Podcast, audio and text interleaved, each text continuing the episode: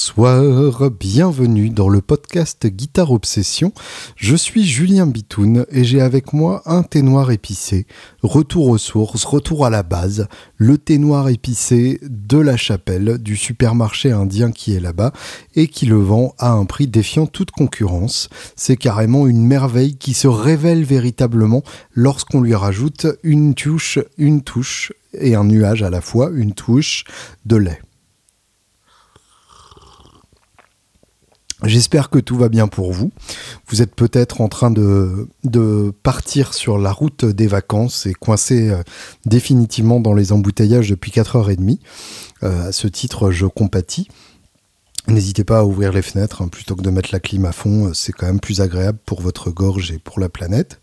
Et puis euh, surtout, bah, si vous n'êtes pas encore en vacances ou que vous n'avez pas de vacances, courage. Il y a un moment où ce sera mieux. Et si vous prévoyez de, partir en vacances, eh bien régalez-vous de cette préparation.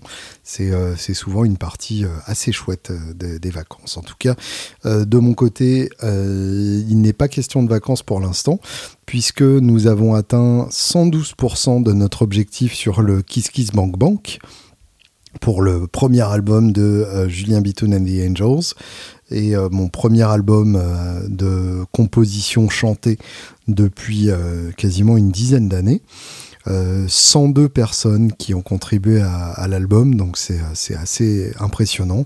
C'est même carrément très très émouvant et, et j'en reviens toujours pas vraiment, puisque j'avais mis un, objectif plutôt très haut et que euh, bah, je n'étais pas certain qu'on atteigne cette somme. Pour, euh, pour être tout à fait honnête, on était même en train de réfléchir à un plan B avec le groupe. On se disait qu'il faudrait sans doute faire autrement, etc. Et donc le, simple fait d'avoir atteint ça, c'est quand même c'est quand même assez, magnifique en soi et, et le fait de l'avoir atteint avec autant de personnes et, avec une telle somme, c'est carrément impressionnant. Et du coup, bah, boosté comme on est, euh, on a décidé de, rentrer en studio le plus vite possible. Et du coup, eh bien, euh, ça se fera à partir du 15. Le lundi 15, le mardi 16 et le mercredi 17.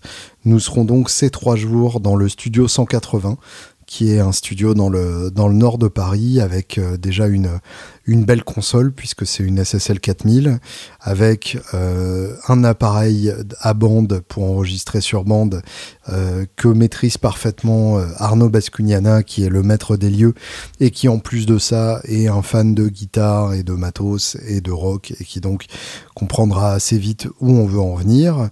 Et puis il y a une très belle salle de prise dans laquelle on peut être tous les trois. Et ça, c'est vraiment important. Euh, je voulais un espace suffisant pour qu'on puisse être tous les trois sans se marcher dessus et sans que nos sons euh, ne deviennent insupportables à force d'être dans une salle trop exiguë. Là, ce sera une salle relativement grande et euh, dans laquelle on peut vraiment enregistrer en, live. Alors, il y a aussi deux cabines d'isolation. Euh, si on veut procéder de cette façon, mais euh, en, y, en, y, réfléchissant et en en discutant avec euh, à la fois Arnaud et le groupe, on s'est dit qu'on avait bien envie de tenter du vrai 100% live, c'est-à-dire que pour, pour vous donner un élément de comparaison, Chicken and Waffles, l'album précédent, avait déjà été enregistré en live, mais c'était du live euh, séparé physiquement, c'est-à-dire que euh, François et Elvis, donc la section rythmique, étaient dans la même pièce, même si en fait euh, les amplis de François étaient dans une pièce séparée. Donc concrètement, euh, dans la pièce de la batterie, on n'entendait que la batterie. Et moi, j'étais dans une pièce encore séparée où je chantais et mes amplis étaient séparés de tout ça. Donc en gros, euh, tous les instruments étaient relativement séparés, même s'il y avait un peu de, de de, de, la guitare sur les micro-batteries, mais c'était relativement négligeable. Et donc, même si on jouait et qu'on chantait euh, tous ensemble, euh, il y avait une séparation totale des différents sons. Et donc cette fois-ci, euh, j'ai envie de procéder avec un mélange des différents sons. Autrement dit, que on soit tous les trois dans la pièce, que les amplis aussi soient dans cette pièce-là, alors des amplis de petite puissance, pour ne pas complètement euh, obliger, euh, écraser euh, d'abord la, pièce, et puis surtout ne pas obliger Sony à, à, bourriner trois fois plus pour compenser notre, notre volume d'ampli. Et donc les gros amplis seront dans la pièce à côté et on sera en live avec des petits amplis dans la pièce principale à côté de la batterie et euh, même carrément avec une petite sono qui permettra d'entendre le chant, euh, tout simplement pour éviter d'avoir à porter des casques, puisque évidemment euh, la plupart du temps le chant va directement à l'enregistreur, il n'est pas amplifié d'aucune manière, et du coup ça oblige à, passer, bah, à passer à côté de, de cette de, ce côté naturel d'une répète euh, dans laquelle on ne porte pas de casque évidemment. Le casque a toujours déjà euh, le casque joue euh, sur notre perception de la justesse. Pour le chant c'est pas évident et même pour les autres musiciens, bah, ça oblige à, s'entendre à travers un casque, ce qui est jamais très agréable et en tout cas ce qui est jamais très naturel par rapport à la manière dont on, joue en répète euh, ou en live. Donc là, on va vraiment tenter de, procéder en 100% live, y compris donc le chant dans la pièce et euh, avec de la repisse des différents instruments. Alors ce qu'on appelle la repisse, hein, tout simplement, c'est le fait qu'on entende un instrument sur la piste d'un autre instrument. Autrement dit, sur les vieux disques, si vous écoutez piste par piste, euh, vous n'avez jamais un instrument où on n'entend que l'instrument en question. Euh, il y a typiquement euh, de la, de de la guitare sur les pistes de batterie, de la repiste de la basse sur la piste de chant, et ainsi de suite. Et puis en général, de la repiste du casque sur la piste de chant, si on enregistre la piste de chant séparément. En général, le, le casque est fort, et du coup, on l'entend quand on enregistre le chant. Donc, euh, c'est très rare que les pistes soient strictement séparées, mais ça peut arriver même à des trucs complètement délirants, euh, où là ça tient carrément du, parti pris artistique euh, forcené. Je pense notamment à l'album Songs for the Deaf de Queen of the Stone Age, où là les différents éléments de la batterie ont été enregistrés séparément. C'est-à-dire que pour arriver à une séparation ultime des sources, Dave Grohl, qui joue de la batterie sur cet album, a d'abord joué euh, la grosse caisse et la caisse claire et les tomes, et ensuite a joué les cymbales séparément. Euh, puisque ce sont deux, deux, éléments du kit de batterie qui se placent sur des fréquences de son très différentes et qui donc sont traités très différemment au mix. Donc évidemment, dans une situation idéale, vous devriez pouvoir traiter euh, un élément sans que ça affecte l'autre, ce qui dans la vraie vie n'est quasiment jamais le cas puisque vous entendez très clairement la caisse claire dans le micro des cymbales et souvent aussi la grosse caisse quand, c'est quelqu'un qui tape assez fort comme euh, c'est le cas pour Groll. Donc euh, donc là en l'occurrence effectivement euh, sur Songs for the Deaf les éléments sont parfaitement séparés. Donc ça permet un mix assez idéal, ce qui permet évidemment un son énorme comme on l'entend sur cet album. Mais à l'inverse, il y a euh, une, grande qualité aussi d'un son dans lequel tous les sons sont déjà pré-mélangés. Euh, ça simplifie beaucoup le, mix puisque ça vous empêche de faire beaucoup de choses. Ça vous oblige en fait à vivre avec les sons que vous avez choisis à la prise et avec le son qu'il y avait dans la pièce à la prise. Donc évidemment, euh, il faut du coup passer le temps pour être sûr du son qu'on a euh, dans la pièce et être sûr qu'on est heureux avec ce son-là. Mais une fois qu'on l'a, eh bien, euh, ça veut dire que ce sera à peu près à coup sûr le son qu'on aura dans le mix et qu'il n'y a pas besoin de, se prendre la tête ensuite euh, à faire sonner chaque élément comme autre chose que lui-même à partir du moment où de toute façon on est, on est obligé d'assumer ce son-là. Euh, et, j'aime bien finalement euh, ces modifications du processus qui obligent à être marié avec son son et à, devoir vivre avec le son euh, de, manière à ne pas réfléchir au point de tuer complètement la spontanéité de l'album. Euh, c'était déjà la raison pour laquelle j'avais enregistré le chant en live euh, avec le groupe à l'époque de Chicken and Waffles et ça m'a largement libéré puisque à partir du moment où vous avez chanté avec la prise du groupe, il y a une cohérence entre le chant et le groupe qui fait que euh, on n'est pas tenté de refaire le chant puisqu'en général quand on fait ce qu'on appelle une voix témoin qui est la voix que vous faites en même temps que vous enregistrez la section rythmique, euh, c'est dans l'idée de tout refaire à la prise et de, euh, d'effacer complètement cette prise de voix que vous avez fait en même temps que le groupe. Et finalement, il y a toujours quelque chose de, d'excitant dans cette voix témoin qui fait qu'on aurait envie de la garder, mais vu que le son n'est pas parfait et vu qu'on n'avait pas prévu de la garder, eh bien on finit par la refaire. Et, euh, moi justement, j'aime bien cette idée euh, de d'empêcher euh, le plus possible les choix a posteriori et d'obliger à faire les choix pendant le processus d'enregistrement et de limiter le plus possible cette possibilité de revenir dessus. Euh, un peu comme euh, de, la calligraphie euh, japonaise, où une fois que vous avez commencé votre tracé, vous ne pouvez pas lever votre pinceau, et il faut accepter ce tracé dans un seul geste jusqu'au bout, et finalement être satisfait avec ce que vous avez fait.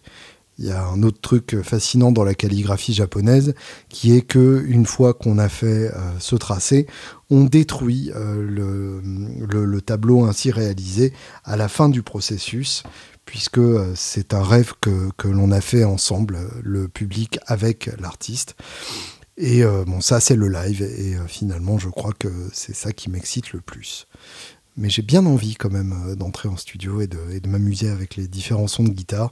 Il y a toujours ce côté euh, savant fou et, studio euh, comme lieu d'expérimentation sonore. Et j'y réfléchis beaucoup en amont, mais il y a souvent ces moments de, d'excitation suprême où on se dit putain c'est ça le son qui va le faire et qu'on sort les pédales à la va-vite, qu'on les branche n'importe comment et que euh, on tourne trois boutons et c'est parti, c'était ça qu'il fallait faire et c'est ça la partie qui manquait pour compléter ce titre et, le rendre euh, parfait à cet instant-là. Je dis bien parfait à cet instant-là puisque euh, le but du studio pour moi n'est pas la perfection, c'est de capturer le moment qu'il fallait et, et de le capturer de la plus belle manière possible mais aussi de la manière la plus fidèle possible. Évidemment, c'est pas euh, c'est pas la philosophie de tout le monde. C'est-à-dire que typiquement, euh, il y a des albums dans l'histoire du rock qui sont parfaits et qui, euh, et, qui ont la qualité de cette perfection. Je ne dis pas que, que la perfection est quelque chose à, à, à fuir absolument. je pense par exemple à l'album Rumors de, Fleetwood Mac, qui est vraiment l'archétype d'un album parfait, où vraiment il n'y a rien qui dépasse, euh, même en termes sonores ou en termes de performance, mais que tout est tellement bien fait qu'on arrive au final à un album absolument magistral. Euh, je n'ai pas cette ambition-là, ou en tout cas je ne considère pas que ma musique se prête à ce processus-là. Ça viendra peut-être avec un autre album, avec un autre projet et avec d'autres chansons, mais en tout cas pour l'heure, euh, je serai plus euh, dans le Hard Again de Muddy Waters que dans le Songs for the Deaf de Queen of the Stone Age, dont on va d'ailleurs sans tarder écouter un extrait sans plus tarder. Écouter un extrait sans plus tarder.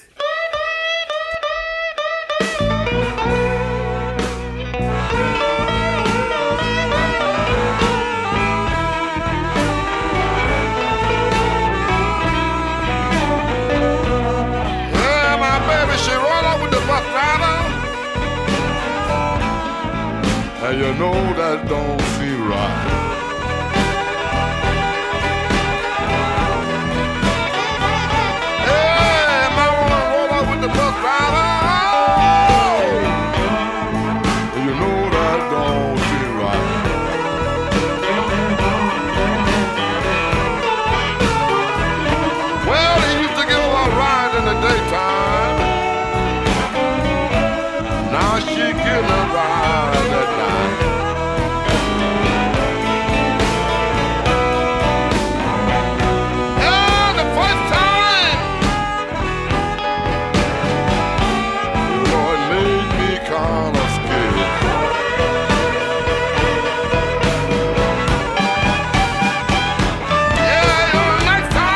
Bus Driver, de Muddy Waters, euh, extrait de l'album Hard Again sorti en 77.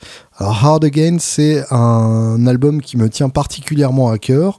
Euh, D'abord parce que c'est pour moi euh, l'un des meilleurs albums de Muddy Waters, mais aussi parce qu'il a une histoire assez émouvante, puisque c'est Johnny Winter qui a imposé à sa maison de disques de signer Muddy Waters. Euh, on, faut se replacer dans le contexte. À l'époque, Muddy Waters n'intéresse plus personne. C'est un inconnu notoire et euh, sa musique n'est plus écoutée que par euh, des spécialistes vraiment euh, pointus. C'est le cas évidemment de Johnny Winter qui sait très bien qu'il doit beaucoup à la musique de Muddy Waters.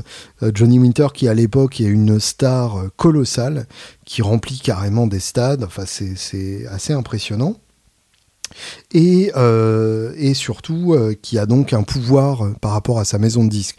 Alors je sais que ça paraît difficile à, imaginer à l'heure actuelle, on va y revenir à, à, plusieurs titres, je vous tease, je vous tease.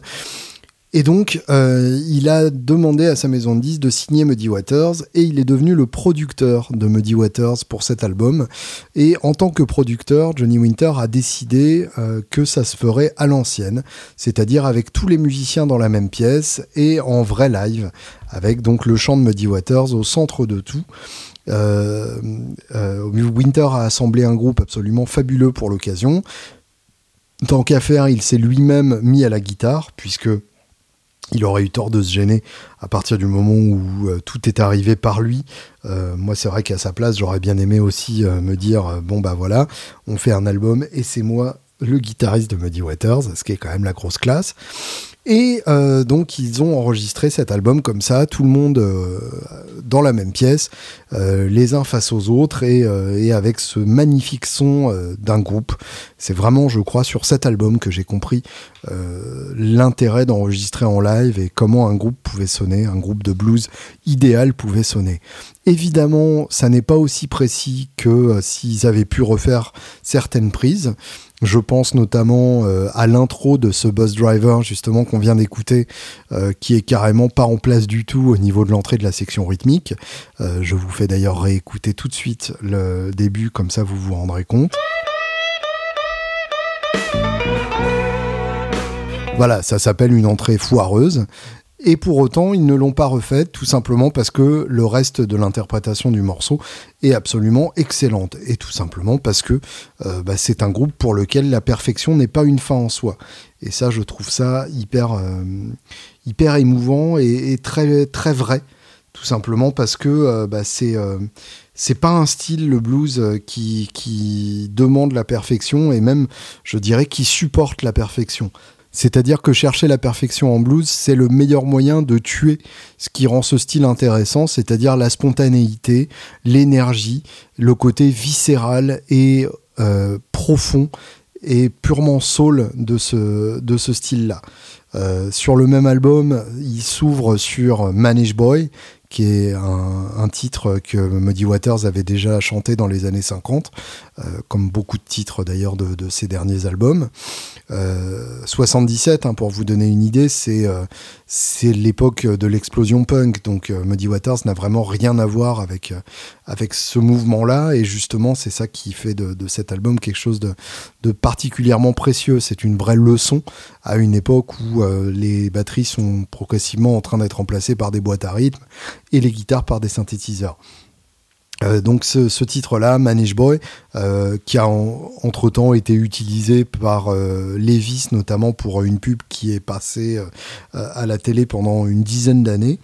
Et c'est un modèle de, de cette de cet enthousiasme incroyable, puisque, comme vous pouvez l'entendre, et je vais vous faire écouter le début et la fin de façon consécutive, on a d'abord un tempo plutôt pépère, et avec l'excitation de cette prise live, où les différents musiciens sont tellement heureux de jouer ensemble et euh, d'être derrière Muddy Waters qu'il s'excite à mort et que au bout des cinq minutes que dure le morceau, le tempo a carrément accéléré de manière délirante. Donc je vous fais écouter l'un puis l'autre.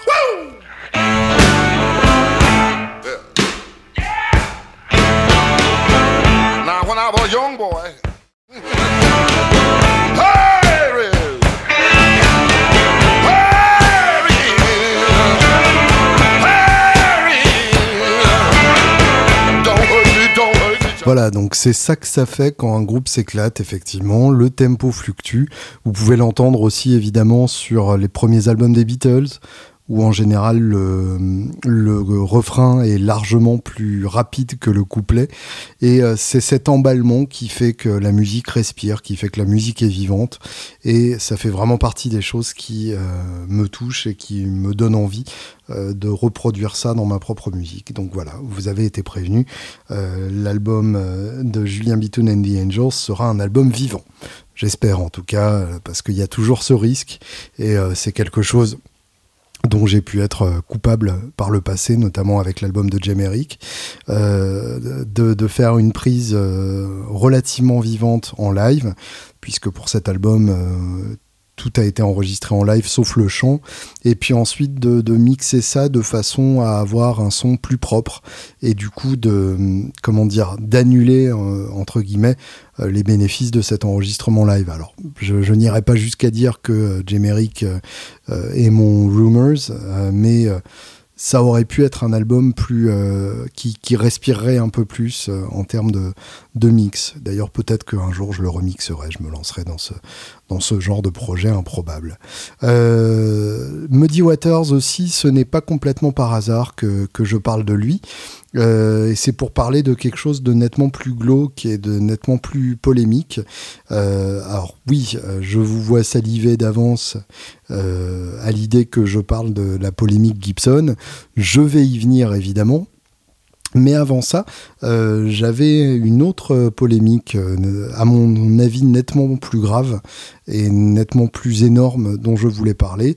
Euh, encore une histoire, comme Gibson pour le coup, de grandes corporations, enfin de grandes entreprises multinationales supportées par un fonds d'investissement et qui fait n'importe quoi au nom de, euh, de, du pourcentage de progression à faire valoir euh, au, bilan de fin de trimestre pour les investisseurs puisque en fait Gibson c'est jamais que ça en fait la, raison de, leur cafouillage on va dire poliment. Non euh, je voulais parler tout simplement euh, du scandale absolu euh, du feu chez chez UMG Universal Music Group. Donc pour ceux qui n'ont pas suivi je résume un peu les, épisodes précédents. Euh, il, y a eu un feu donc euh, chez Universal euh, en 2009. Donc ça fait dix ans déjà que, le feu a eu lieu. Et personne n'a révélé ce feu. Universal Music a fait de son mieux pour, le dissimuler au point qu'il y a eu une histoire d'ailleurs publiée dans le New York Times où on apprend qu'en 2013, le chanteur Brian Adams, à ne pas confondre avec Ryan Adams, je mélange toujours les deux. Brian Adams, c'est celui qui fait euh, Everything I do, I do it for you, euh, qui d'ailleurs est magnifiquement repris par Stewie dans Family Guy. Je vous conseille vivement de, chercher cette reprise. Euh, en tout cas, donc Brian Adams en 2013 cherchait à faire une édition anniversaire pour euh, son album Reckless qui est sorti en 84 et donc il s'est adressé à Universal Music en leur demandant donc ce qu'ils avaient dans les dans les stocks euh, comme chute de studio comme euh, mix alternatif et puis tout simplement en voulant récupérer les master tapes donc les alors on va revenir sur la notion de master tapes, hein, évidemment, puisque c'est au centre du problème, en, demandant donc les master tapes de manière à les remasteriser, de manière à proposer euh, une belle édition euh, pour, l'anniversaire de son album. Et Universal a été incapable de, lui fournir quoi que ce soit, au point donc qu'il a dû se rabattre sur une copie des master tapes qu'il avait lui-même euh, stocké dans, dans, son, euh, dans son coffre-fort au Canada puisque Ryan Adams, Brian Adams est canadien. Vous voyez, je les confonds encore. Donc, euh, donc voilà, euh, il y avait déjà une bizarrerie euh, à ce, niveau-là. Mais donc, quatre ans après le feu, en 2013, euh, le, groupe ne disait toujours rien à ses artistes et le, le, feu donc ne s'était toujours pas ébruité auprès de la presse. Et puis finalement, donc, on a appris ça il y a quelques semaines, euh, l'histoire a fini par sortir et euh, au grand désespoir d'ailleurs de, Universal Music Group. Euh, et bah, quand on voit effectivement l'ampleur de, la catastrophe, on comprend assez facilement qu'ils aient essayé de le cacher, même si c'est absolument infâme en termes éthiques et même en termes de, business aussi. Donc le principe, c'est que Universal Music Group avait stocké toutes ces master tapes. Donc les master tapes, euh, pour dire les choses simplement, c'est euh, la génération avant le mastering et avant la duplication. C'est-à-dire qu'en général, euh, quand on a fini un mix, ou en tout cas à l'époque de la bande, quand on finissait un mix, on le mettait donc sur une bande, puisque euh, le, le principe était extrêmement simple. Il y avait une première bande qui lisait les différentes pistes avant le mix, donc les pistes qui étaient enregistrées. On passait par la console où on faisait le mix, c'est-à-dire qu'on montait ou qu'on baissait les différentes pistes au fur et à mesure de, de- la chanson. C'était d'ailleurs un processus euh, très dynamique, puisque ça sous-entendait euh, que, que chaque fader, euh, chaque bouton soit tourné ou chaque fader soit poussé pile au bon moment. Euh, il n'y avait pas ce qu'on appelle une automation à l'époque. L'automation, c'est un processus qui est apparu bien après, euh, qui consistait tout simplement à ce que la console mémorise des, mouvements en fonction du temps dans, la chanson. Autrement dit, la console mémorise par exemple qu'au moment du solo, il faut monter le volume de la guitare. Eh bien, euh, avant l'automation, tout ça devait se faire à la main. Euh, monter légèrement la voix sur le refrain, euh, baisser les cymbales à un endroit où ça attaque particulièrement fort sur les cymbales. Et ça, donc, c'était quelque chose qui était fait en direct, une véritable performance au moment du mix. Et donc, à la sortie de la console, on avait un autre appareil à bande avec une bande qui tournait et qui enregistrait ce mix-là.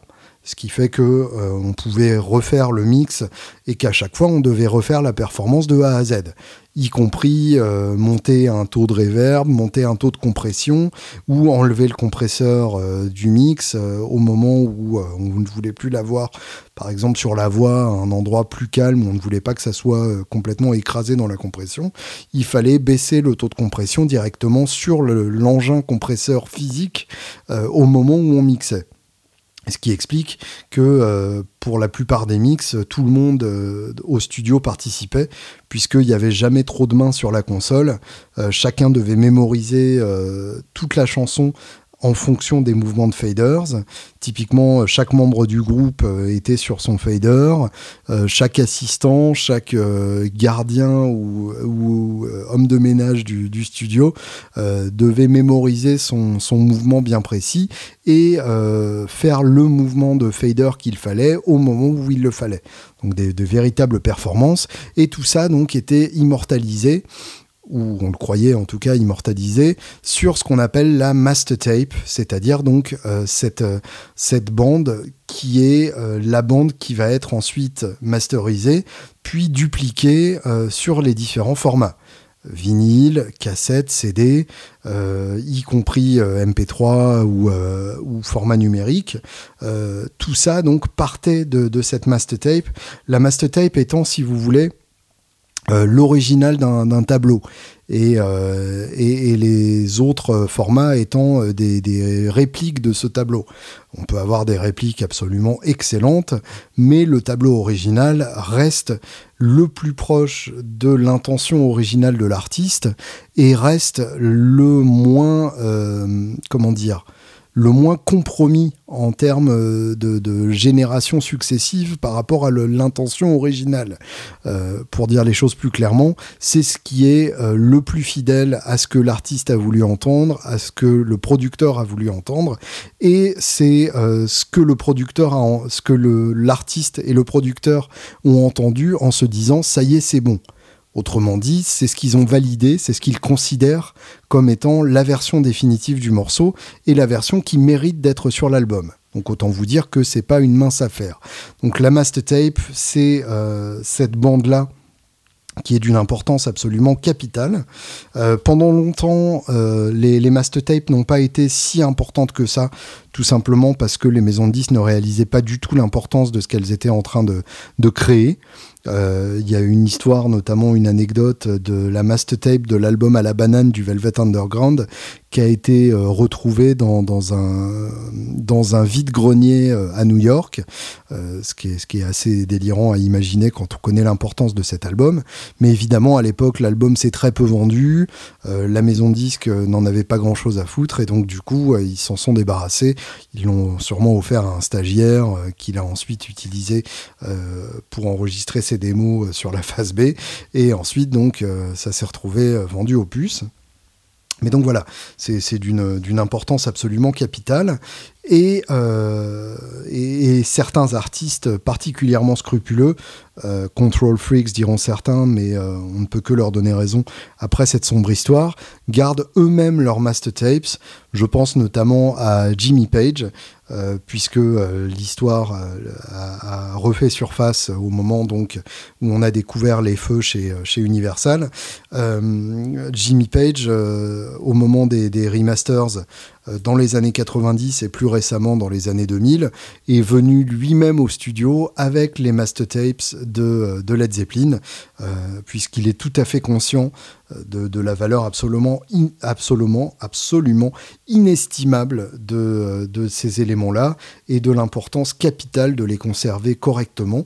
Et du coup, donc, euh, il a il est parti du principe qu'on n'est jamais aussi bien servi que par soi-même, et du coup, de manière à préserver ses master tapes le plus longtemps possible et de la meilleure manière possible, il les garde lui-même et il prend un taxi au moment où il faut les amener en studio et il reste en présence de ses master tapes en permanence, euh, comme on surveillerait euh, une Flying V originale de 58 qu'on utilise pour enregistrer en studio.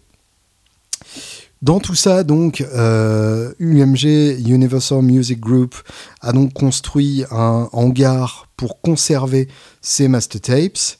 Et euh, il se trouve que euh, Universal Music faisait des travaux euh, dans ce hangar et que euh, il refaisait le toit. Euh, c'est un peu glauque parce que ça rappelle vachement l'histoire de, Notre-Dame euh, il y, a, quelques mois. Euh, il refaisait le toit, il y a eu un un départ de feu et tout a brûlé. Euh, alors, ça pose pas mal de, problèmes et pas mal de questions. Euh, D'une part, qu'est-ce qu'il faut, euh, à, quel point il faut être con pour conserver tout au même endroit et dans un hangar gigantesque, par définition, c'est le meilleur moyen pour que tout parte en même temps, ce qui s'est exactement passé. Euh, la vieille expression sur les œufs et le panier s'applique là à la perfection. Et puis surtout, euh, quand on fait des travaux à un endroit sensible, en général, on déplace euh, les objets sensibles et susceptibles d'être détruits et de ne pas être remplaçables. Quand quelque chose est irremplaçable, eh ben, on fait en sorte de ne pas avoir à le remplacer.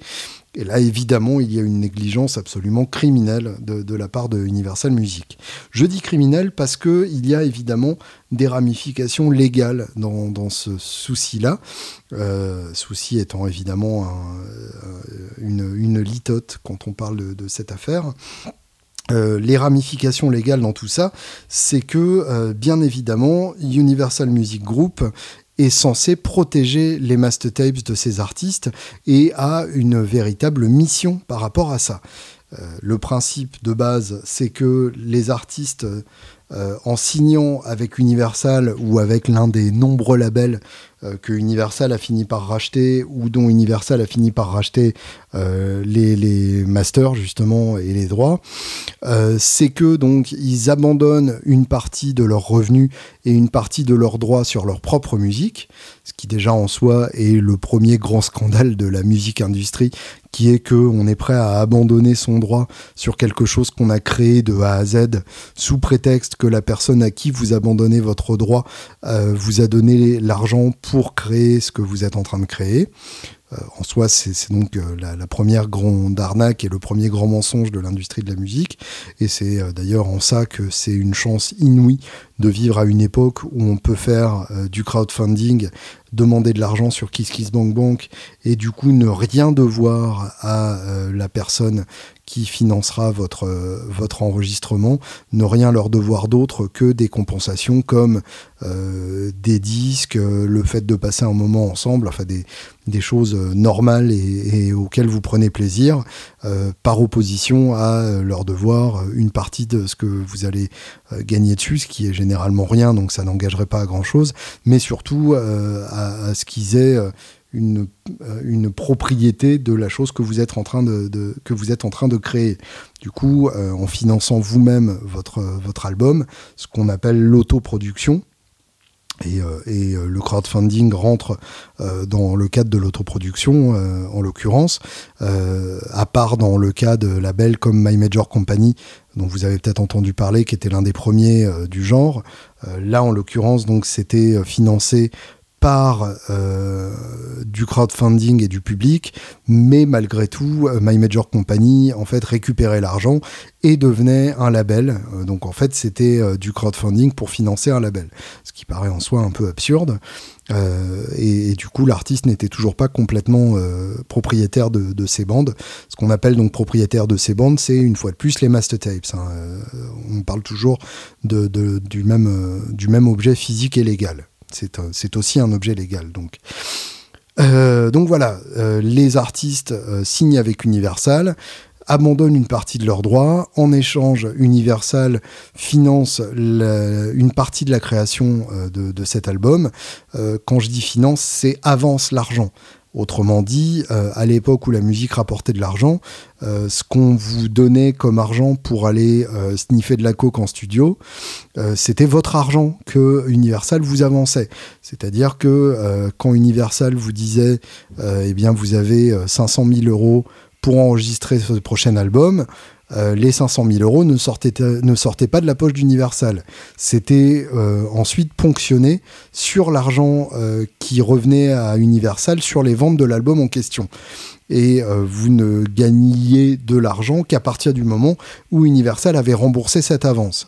C'est par exemple aussi ce qui se passe dans le monde de l'édition, où quand vous êtes payé pour écrire un livre, en fait, ce n'est pas euh, pour euh, votre travail d'écriture que vous êtes payé, c'est en avance sur les ventes du livre. Et donc, évidemment, euh, vous ne gagnez de l'argent sur les ventes de livres qu'à partir du moment où on a remboursé l'avance que vous vous a donnée. C'est le principe donc d'une avance. Euh, et donc, euh, Universal euh, finance ce- ce- cette avance, finance la promotion euh, de l'album, finance ce qu'on appelle le tour support, c'est-à-dire l'argent pour partir en tournée. Encore une fois, c'est votre argent, mais Universal l'avance. Et puis donc, Universal prend aussi une partie de vos bandes sur lesquelles ils ont en général une exclusivité dans le temps. Euh, en général, quand vous signez avec, euh, un label, euh, vous acceptez de céder vos master tapes pour 30 ou 40 ans et Universal donc reste le, propriétaire de ces bandes et a le droit de les exploiter comme bon lui semble ou avec votre accord selon, la manière dont vous avez négocié le contrat pendant une durée déterminée ensuite. Et donc, évidemment, en échange, Universal conserve précieusement ces bandes euh, de manière à ce que vous puissiez toujours vous référer aux master tapes qui sont donc comme je vous disais euh, ceux qui représentent l'album original et ceux qui représentent ce qui a été validé comme étant l'album avec un grand A.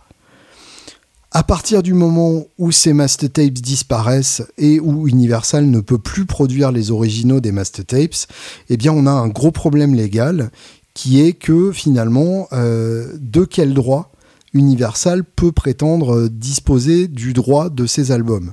Autrement dit, le master tape étant le garant non seulement physique mais aussi légal et symbolique euh, de, du fait que Universal détient cet album et détient les droits de cet album, eh bien ça veut dire qu'à partir du moment où ces master tapes ont brûlé, Universal ne, ne détient plus l'album de la même manière et ne peut plus euh, prétendre euh, dét- détenir cet album de la même manière.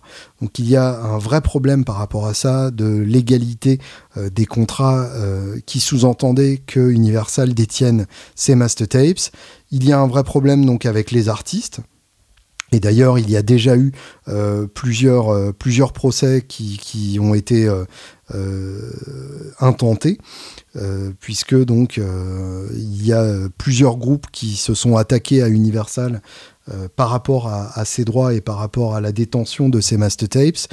À ce jour, il y a donc Soundgarden, Hall, euh, Steve Earle, le, chanteur euh, qui apparaît notamment dans la série Trémé, euh, Tupac et Tom Petty, les deux étant morts, ce sont donc leurs, ayants droit qui se sont attaqués à Universal, avec donc cette, cette controverse. À partir du moment où vous n'avez pas pu protéger les masters et où ces masters sont partis en flammes, quel droit vous avez sur notre musique et quel droit d'exploitation vous avez euh, conservé sur notre musique. Donc il y a effectivement un vrai problème par, rapport à ça. Il y a aussi un vrai problème de retrouver les master tapes. C'est ce que, euh, de manière euh, absolument dégueulasse, UMG a, a baptisé le projet Phoenix. Oui, ils ont osé, puisque le Phoenix, c'est l'oiseau qui renaît de ses cendres après avoir brûlé. Eh bien, donc, euh, Universal Music, euh, des, cadres de chez Universal Music ont trouvé ça beau et poétique d'appeler ce projet le projet Phoenix, qui est le projet qui consiste à localiser des meilleures générations de master tapes restantes. C'est-à-dire que euh, vous avez généralement donc le master tape ultime qui était conservé dans le hangar qui a brûlé, mais il arrive que euh, par chance vous ayez des copies de ce master tape qui a été fait et qui se trouve à d'autres endroits physiques qui ont été conservés ou pas avec le temps, hein, ça c'est complètement aléatoire, ou euh, des copies de première génération, c'est-à-dire euh, une, première, un- un- une première, comment dire, une première transition, une première copie euh, de cette master tape sur une autre bande euh, ou un premier mastering qui n'aurait pas trop été touché. Et dans ce cas-là, euh, Universal Music peut localiser ces, bandes, clamer qu'ils ont le droit de les récupérer, ce qui légalement peut paraître un peu bizarre, et euh, récupérer ainsi euh, le plus de bandes possible dans le cadre du projet Phoenix. Évidemment, ça n'est pas l'original. Euh, légalement et musicalement, on s'éloigne euh, d'une génération par rapport à ce qui constitue véritablement euh, l'enregistrement original. Et puis, bah, le plus gros problème par rapport à ça, c'est ce qui a été perdu. Au-delà de l'aspect légal, au-delà de, l'aspect commercial, il y a l'aspect musical qui pose plusieurs énormes problèmes. D'une part, il y a donc toujours un problème de business qui est que Universal Music continue de sortir des versions remasterisées de ses albums. Alors les, versions remasterisées, souvent, c'est une vaste arnaque qui est une manière soit de prolonger euh, leur copyright dessus, puisque euh, après la mort d'un artiste, par exemple, il y a un- un- une durée de, copyright bien précise, et euh, après ça tombe dans le domaine public. Pour éviter ça, ou après la mort ou après la sortie, hein, tout simplement d'un album, je crois que c'est 50 ans aux États-Unis. Donc, par pour éviter que les albums des Beatles ou de Bob Dylan tombent dans le domaine public, ils en sortent une version remasterisée, qui est une bonne excuse pour ressortir le, disque et de cette manière-là prolonger euh, de 50 ans supplémentaires les droits de- de- d'exploiter euh, cet enregistrement-là. Finalement, s'ils n'ont pas euh, les master tapes, à partir de quoi est-ce qu'ils remasterisent? Et là, du coup, il y a un scandale sous-jacent euh, par rapport à ça quand on va se rendre compte que toutes les versions des albums remasterisés qui sont sortis pendant les dix dernières années ont été faites du coup à partir de deuxième ou de troisième génération et de versions donc euh, moins fidèles par rapport à ce qu'on présente en général comme un remaster. Et euh, là, il y a un vrai problème d'honnêteté par rapport à ça. Et même récemment, euh, Universal Music Group, euh, qui possède les, chaînes les plus regardées sur YouTube, les fameuses, les, fameuses chaînes de musique où il y a que des clips et qui sont les, les plus regardées sur, sur YouTube et les plus favorisées par leur algorithme,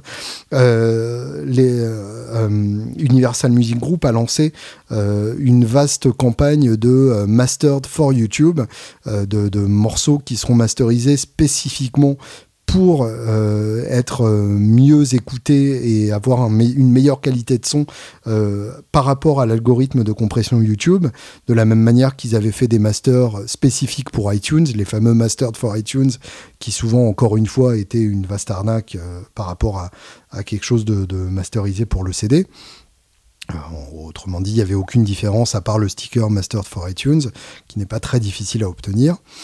Euh, autrement dit, donc, euh, de quel droit est-ce que Universal Music va se permettre de nous proposer des remasters, euh, que ce soit en vinyle, en CD, en YouTube ou tout autre format, à partir du moment où ils ne possèdent plus les master tapes de ce qu'ils prétendent remasteriser. Donc ça, c'est le premier problème. Et le deuxième problème, c'est qu'on a perdu une deuxième fois la bibliothèque d'Alexandrie. Autrement dit, euh, c'est un feu d'une importance historique absolument capitale dans laquelle on a perdu de véritables trésors de l'humanité. Et je pèse mes mots, puisque euh, on a perdu dans ce feu parmi ce qui étaient les enregistrements les plus importants de l'histoire de la musique. Je m'explique, euh, dans ces archives, il y avait les archives de Chess, il y avait des archives de Decca, il y avait les archives de Impulse, autrement dit des labels qui ont enregistré les albums les plus importants de l'histoire du blues, de l'histoire du rock, de l'histoire du jazz. On a des enregistrements de Coltrane, on a des enregistrements de Muddy Waters, on a des enregistrements de Chuck Berry. Je serais tenté de dire les enregistrements de Chuck Berry, puisque euh, ce seront les enregistrements chez Chess qui sont historiquement de loin les plus importants. Et euh, on a perdu tous ces enregistrements-là. On a perdu des enregistrements de Louis Armstrong, d'Ella Fitzgerald, de Johnny Mitchell, euh, des enregistrements plus récents de Limp Bizkit, de Blink-182. Alors ça peut faire sourire par rapport aux précédents, mais ce sont des enregistrements hyper importants euh, en termes historiques. On a perdu des enregistrements de Les Paul, de Rosetta Tharpe, de Captain Beefheart, de The Roots. On a perdu euh, des enregistrements d'une importance absolument inestimable. Et encore une fois, des enregistrements qui ne pourront jamais être remplacés. Donc euh, c'est un véritable désastre. Et euh, en tant que euh, amateur de musique, on est en droit euh, de, de faire diffuser cette information le plus largement possible, de manière à ce que Universal se rende compte que ça n'est pas passé inaperçu et que ce n'est pas en lançant un projet Phoenix qui leur permettra de produire des masters de seconde qualité qu'ils pourront euh, s'en sortir si facilement que ça. Donc par rapport à ça, qu'est-ce que vous pouvez faire concrètement? Tout simplement faire circuler l'information le plus possible et puis euh, vous méfier systématiquement quand vous voyez qu'on vous vend quelque chose de remasterisé. Vous demandez remasterisé à partir de quoi? Tout est une question de euh, génération qui a été utilisée avant ce remastering ou pour faire ce remastering, c'est euh, la même chose que pour les vinyles qu'on vous vend à l'heure actuelle. Je m'explique. Face à la mode dévorante des vinyles sortis actuellement, il y a beaucoup de vinyles qui sont sortis euh, présentés en 180 grammes euh, ou présentés comme des remasterings. Euh, ni l'un ni l'autre ne sont une garantie de qualité sonore. On, on considère souvent que le vinyle a un meilleur son et que c'est un format audiophile, ou en tout cas que c'est un format pour les gens qui apprécient le beau son et qui ont envie d'écouter leur musique avec le meilleur son possible. Et du coup, euh, le marketing va dans ce sens-là et insiste lourdement dans ce sens-là. Euh, malheureusement, c'est pas forcément le cas. Euh, autrement dit, euh, ça peut être des vinyles qui ont été faits à partir de remastering numérique. Qui fait que dans ce cas-là, vous avez une génération euh, supplémentaire. Je parle donc pour des albums qui ont été enregistrés sur bande à, l'époque et qui ont été euh, dont les master tapes sont sur bande. Euh, si vous prenez par exemple les vieux Metallica ou les Pink Floyd qui ont été remasterisés récemment, eh bien, ça veut dire que les vinyles, pour être faits correctement, doivent être faits à partir des bandes originales, des master tapes de ces albums, qu'il faut donc prendre la peine de les retrouver, de trouver la bonne machine pour les lire et, euh, les transférer. Euh, puisqu'il faut ensuite euh, les, transférer sur le, le format euh, Glassmaster, qui sera ensuite celui qui permettra de dupliquer les vinyles, euh, et de trouver donc le bon lecteur pour les lire euh, de la manière la plus fidèle possible. Euh, vous, vous avez peut-être en tête, en tout cas c'était expliqué dans le livret du fameux DVD live de Led Zeppelin qui était sorti euh, au milieu des années 2000, celui avec le désert sur la pochette. Euh, pour euh, ce, DVD, euh, les bandes avaient été euh, chauffées au four euh, pour se débarrasser de l'oxydation avant d'être lues ensuite et transférées sous Pro Tools en très haute qualité, avec un taux d'échantillonnage qui permettait de se rapprocher le plus possible des bandes. Donc euh, c'est ce qu'on exige de la, part d'un remastering, mais euh, de, de manière à procéder plus vite et de façon moins coûteuse, beaucoup de pressages vinyles ont en fait été faits à partir de numérique et de génération numérique pas forcément idéale. Donc euh, ça c'est un vrai problème. C'est un problème d'honnêteté euh, de la part des, euh, des maisons de disques qui vendent ces vinyles. Et le 180 grammes, euh, ça ne change absolument rien au son. Il n'y a pas de son 180 grammes. faut arrêter de vendre le 180 grammes comme étant euh, un, meilleur format vinyle en termes sonores. C'est juste un format plus durable. C'est des vinyles qui dureront plus longtemps et qui se tordront euh, euh, moins vite, qui seront moins susceptibles de se tordre quand ils sont soumis à, à des chaleurs ou au soleil. Donc, autrement dit, si vous avez un 140 grammes et que vous le conservez euh, de manière scrupuleuse, il sonnera absolument aussi bien qu'un 180 grammes dans une dizaine d'années. Ceci étant dit, donc, euh, méfiez-vous euh, des, prochains remasterings, méfiez-vous donc de l'honnêteté de UMG par rapport à ça, et faites circuler l'information donc que la bibliothèque d'Alexandrie a brûlé en Californie et qu'il y avait dedans des enregistrements essentiels pour l'histoire de la musique et pour l'histoire de l'humanité, et euh, des enregistrements qu'on ne connaîtra jamais puisque euh, le, gros problème de tout ça, c'est qu'il y avait aussi évidemment des chutes de studio euh, dans, ces, master tapes, euh, des chutes de studio comme on vous en vend souvent dans les éditions euh, 40e ou 50e anniversaire, avec quatre versions, quatre prises d'un même titre pour les albums de jazz. Ça donne des coffrets 8 CD pour, pour les sessions des différents grands albums de Miles Davis. Et bien là, évidemment, sur ces master tapes, il y avait des, des phases B et euh, des inédits euh, qui ont disparu à tout jamais et pour lesquels il n'y a pas évidemment de copie de sauvegarde, euh, même de, moindre qualité. Et euh, ce sont des choses que nous n'entendrons jamais. C'est terrifiant de se dire ça. Et euh, ça donne envie de réécouter du Rosetta Tharpe juste pour euh, un peu plus de légèreté. Up above my head, I hear music in the air. Up above my head, there is music in the air. Up above my head, music in the air. And I really do believe, really do believe joy somewhere. All in my room, music everywhere. All in my home, music in the air. Up above my head, that is music in the air. Well, well, well, I really do believe, I really do believe joy somewhere. Up above my head, music in the air, music in the air. Up above my head, there is music in the air. Up above my head, music in the air. You know, I really do believe, I really do believe joy somewhere. All in my home, music everywhere. All in my home, singing. Up above my head, there is music in the air. You know, I really do believe, I really do believe joy somewhere. Oh, yes, oh, yes.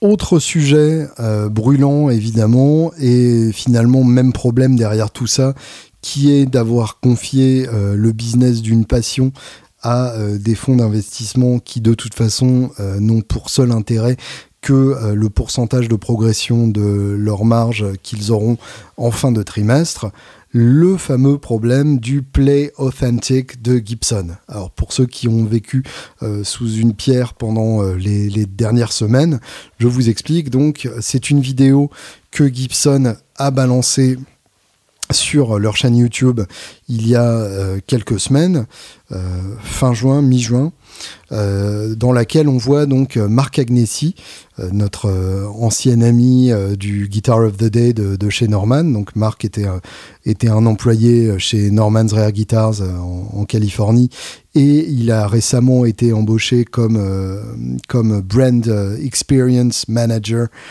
chez Gibson. Alors déjà le, titre euh, est on ne peut plus fumeux, euh, manager de, l'expérience de la marque.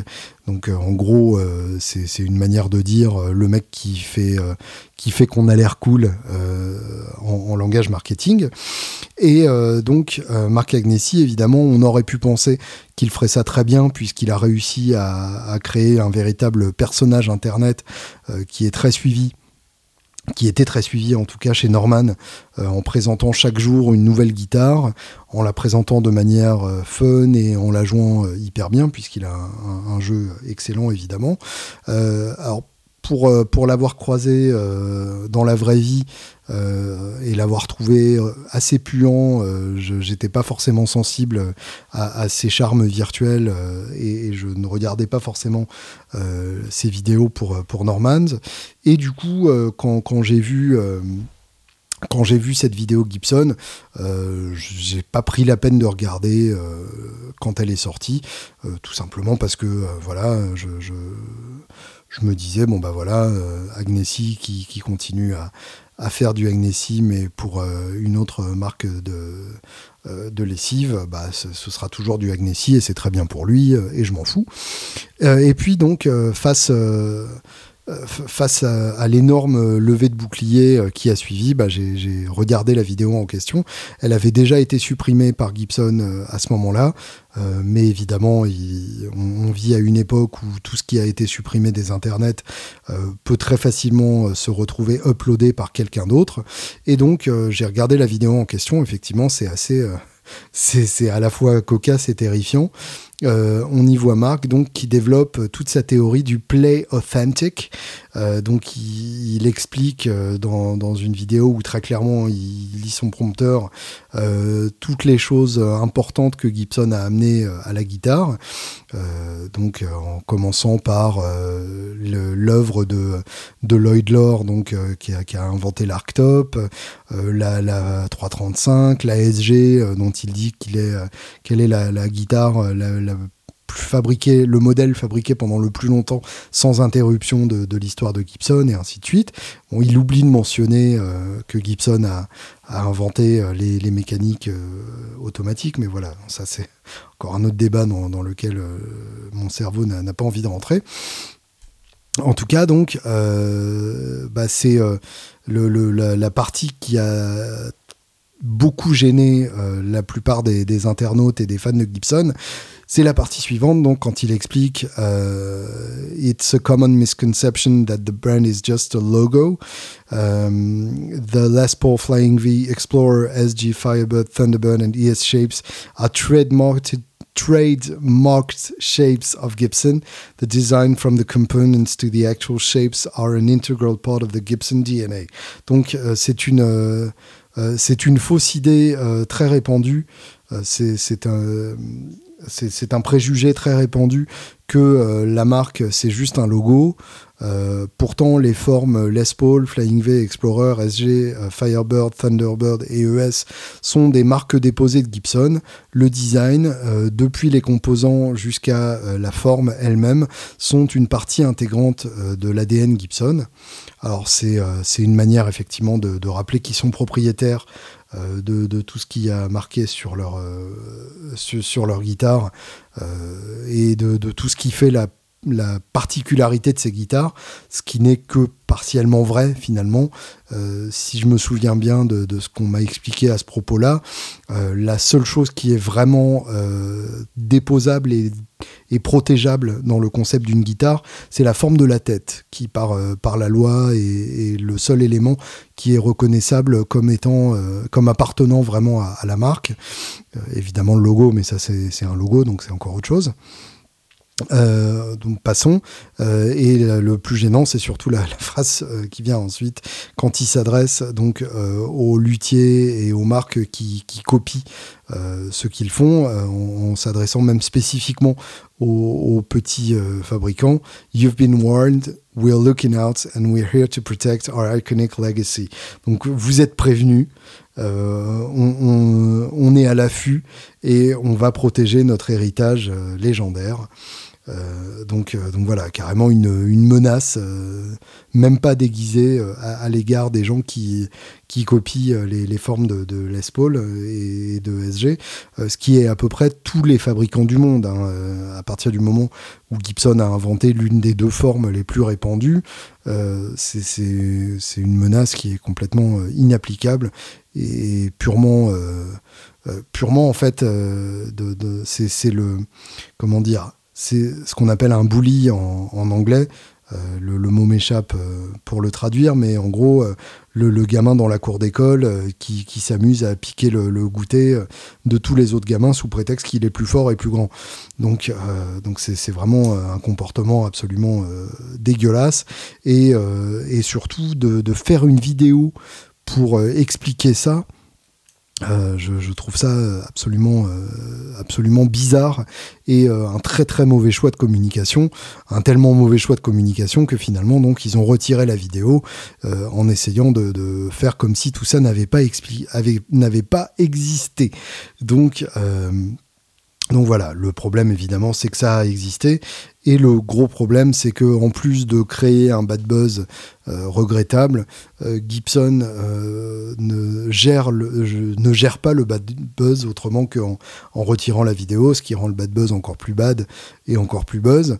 La, seule solution pour Gibson pour endiguer le, bad buzz, ça aurait été de comment dire, ça aurait été de, de, de faire une vidéo de- d'excuses, de, de battre leur coulpe en reconnaissant qu'ils ont merdé, qu'ils auraient jamais dû euh, traiter ça comme ça, et que euh, s'adressaient évidemment aux plus grosses marques euh, qui gagnent beaucoup d'argent avec leur design.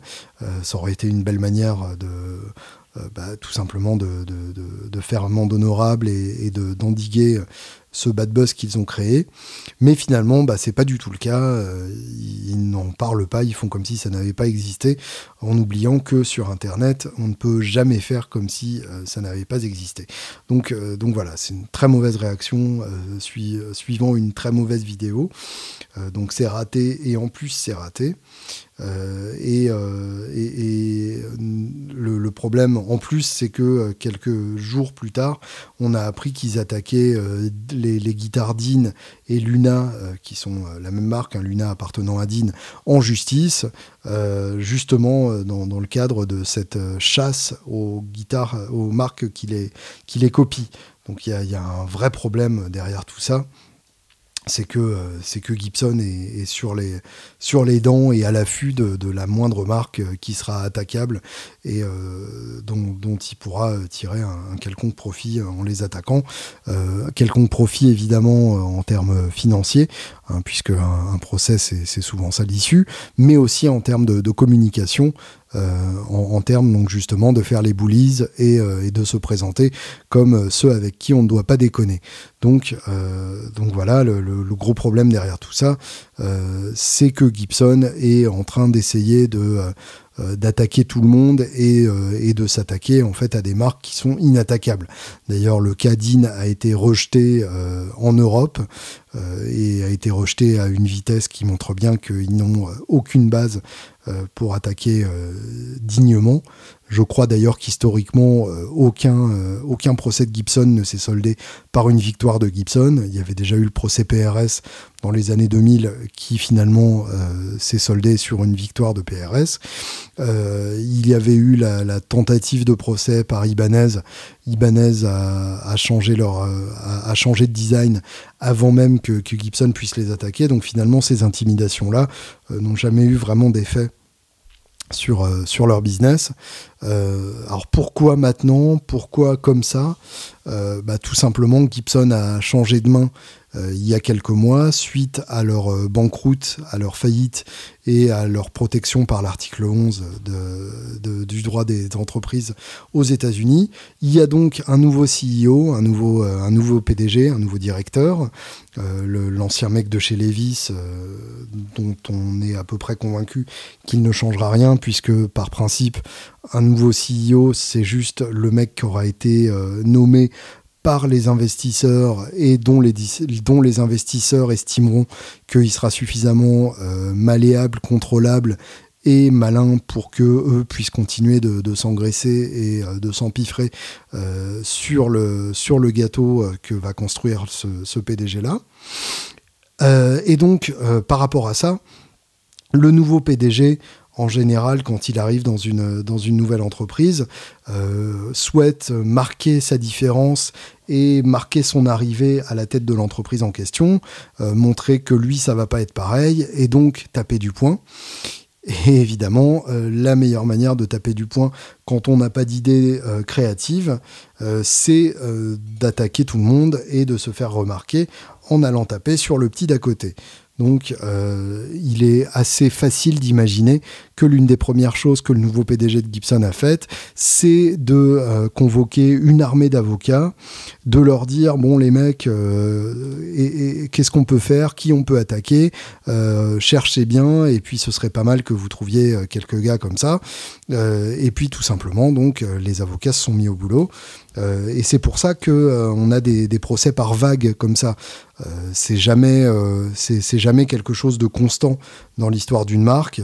Euh, Gibson, euh, dans, deux ans, n'attaquera probablement plus personne, mais euh, ça se fait comme ça par vague d'excitation des, avocats, à part dans des cas de, de copie absolument évidents et, absolument scandaleux et, qui en général se, résolvent de, façon très rapide, puisque dans ce cas-là, il n'y a même pas de, débat sur, l'intérêt et le bien fondé du procès. Mais donc dans le cas de, procès offensifs et, euh, et sur le fond comme ça, euh, et en tout cas de, en tâche de fond qui ne sont pas liées à une activité directe, ce que je veux dire c'est que Dean n'a pas sorti il y a deux mois une copie de, Flying V, c'est un modèle qu'il fabrique depuis une, bonne trentaine d'années, donc euh, le, le fait que Gibson se réveille maintenant, c'est qu'ils ont réveillé leur armée d'avocats et qu'ils ont décidé qu'ils allaient euh, partir à la chasse et euh, justifier euh, l'existence de ces avocats-là et euh, montrer ainsi que euh, montrer ainsi des, des signes de, poigne et de bonne volonté de la part du nouveau PDG. En fait, euh, ce que je veux dire, c'est que les procès intentés par Gibson à ses marques et cette vidéo de Marc Agnesi, ce n'est pas un message de Gibson pour les marques qui voudraient les copier, c'est un message du PDG de Gibson envers les investisseurs. À ce titre, ça ne nous concerne pas et on peut donc continuer de ne pas acheter du Gibson tranquillement et de se rabattre sur Maybach qui fait la même chose en beaucoup mieux, en espérant qu'il ne les attaque pas après avoir écouté ce podcast. Je vous souhaite une excellente semaine. Euh, quand je reviendrai vous parler, je serai de l'autre côté de ma vie, c'est-à-dire après l'enregistrement du prochain album. J'espère qu'il vous plaira quand euh, je vous le ferai écouter. Euh, Il y a de gros risques que je, vous, que je vous en fasse écouter un extrait en exclusivité sur ce podcast dès que ce sera écoutable. En tout cas, d'ici là, je vous souhaite d'excellentes vacances pour ceux qui en ont, euh, d'excellentes euh, journées pour ceux qui en ont sans vacances, et à très bientôt.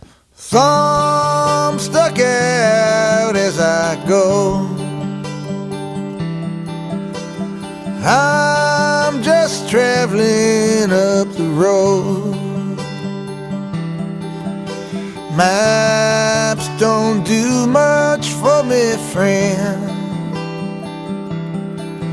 I follow the weather and the wind. I'm hitchhiking all day long. Got what I can carry in my song. I'm a rolling stone just rolling on. Catch me now, cause tomorrow I'll be gone. Family man gives me a ride. Got his pregnant Sally at his side. Yes, indeed, her children are a gift. Thank you kindly for the lift.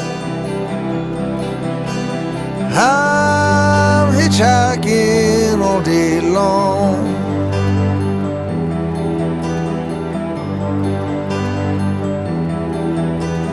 Trucker gears his engine down.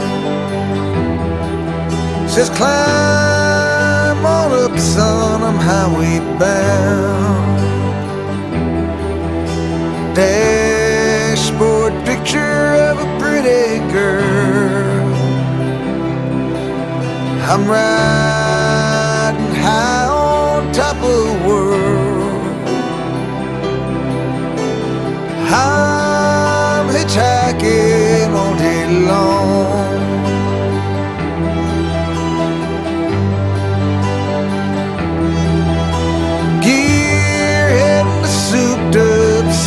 72. Wants to show you just what this thing will do. Telephone poles